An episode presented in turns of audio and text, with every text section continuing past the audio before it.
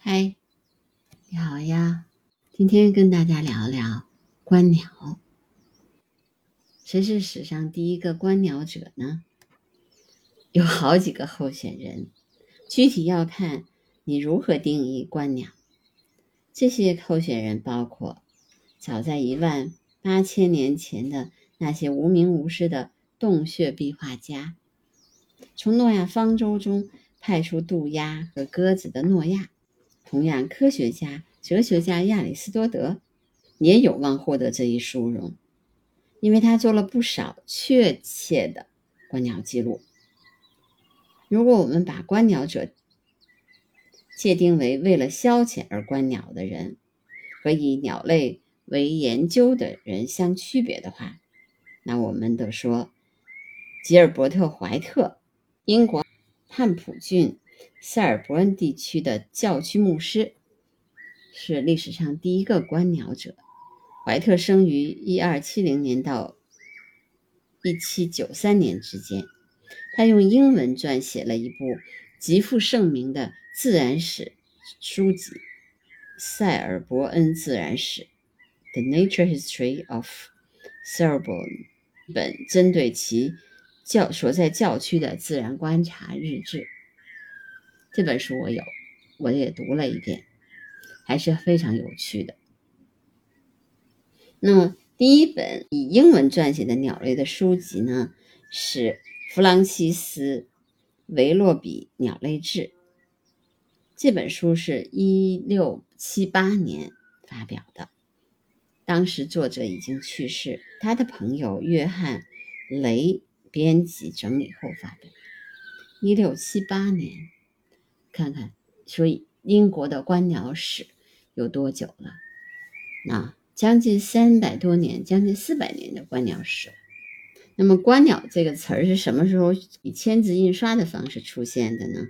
是一九零一年，埃德蒙·塞卢斯的《观鸟》（Bird Watching） 一书发表时，“观鸟”这一术语作为书名第一次。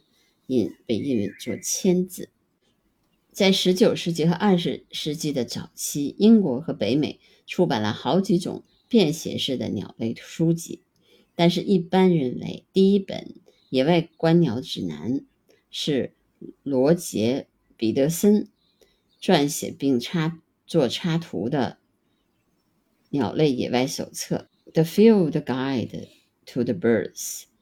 这本1934年出版的书中包括了北美东部的各种鸟类。彼得森的编排方法非常简单，但也异常实用。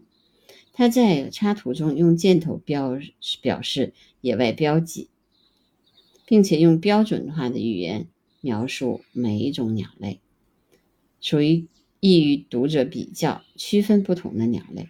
这本指南给北美观鸟活动带来了革新。自出版后，售出了三百多万册。那么，是作为观鸟者来说，要想识别一种鸟类，需要了解它的精华特征。精华特征这个术语指的是一只鸟的总体体型和习性特征，而不是某一个具体的特征。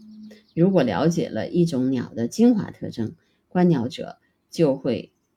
迅速的识别其类别，哪怕只有短短的一瞬，或者在很远的地方，也都能看到这识别出这是一种什么样的鸟。那么精华特征具体是什么？其实很难说清楚。它综合了观鸟者的经验和鸟类身上难以定义却又确切存在的特质。从本质上说，就是鸟的特性。那么模拟鸟声呢？是观鸟者用来吸引鹰、山雀等小型鸟类的一种技巧，有好几种不同的方式。比如说，发出亲吻手背的声音，或者不停地发出呸呸呸的尖利而短促的声音。模拟鸟的声音是否有效，暂时还很难判断。但说来奇怪，这一方法总而言之，在北美比在英国更为奏效。人们推测。这种声音激起了小型鸟类，特别是那些喜欢成群结队的鸟的好奇心。也许这种声音听上去更像一种报警声，会吸引它们迅速聚拢并围攻天敌。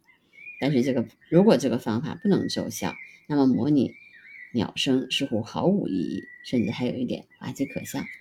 但是现在很多人就拿那个鸟的叫声去吸引鸟类，我一般呢很少这么做。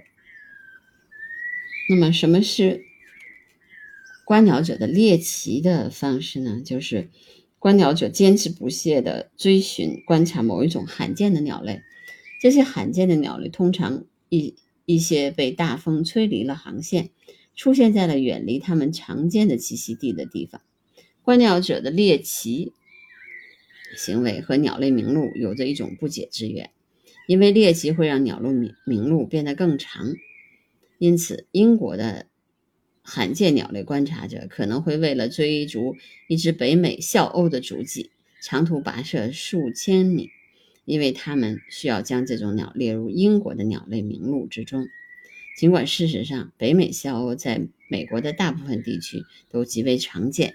驱使这些观鸟者如此痴迷于追逐罕见鸟类的因素有好几个：想要胜人一筹，痴迷于鸟类名录，对某种鸟情有独钟，或者仅仅是沉迷于追寻本身。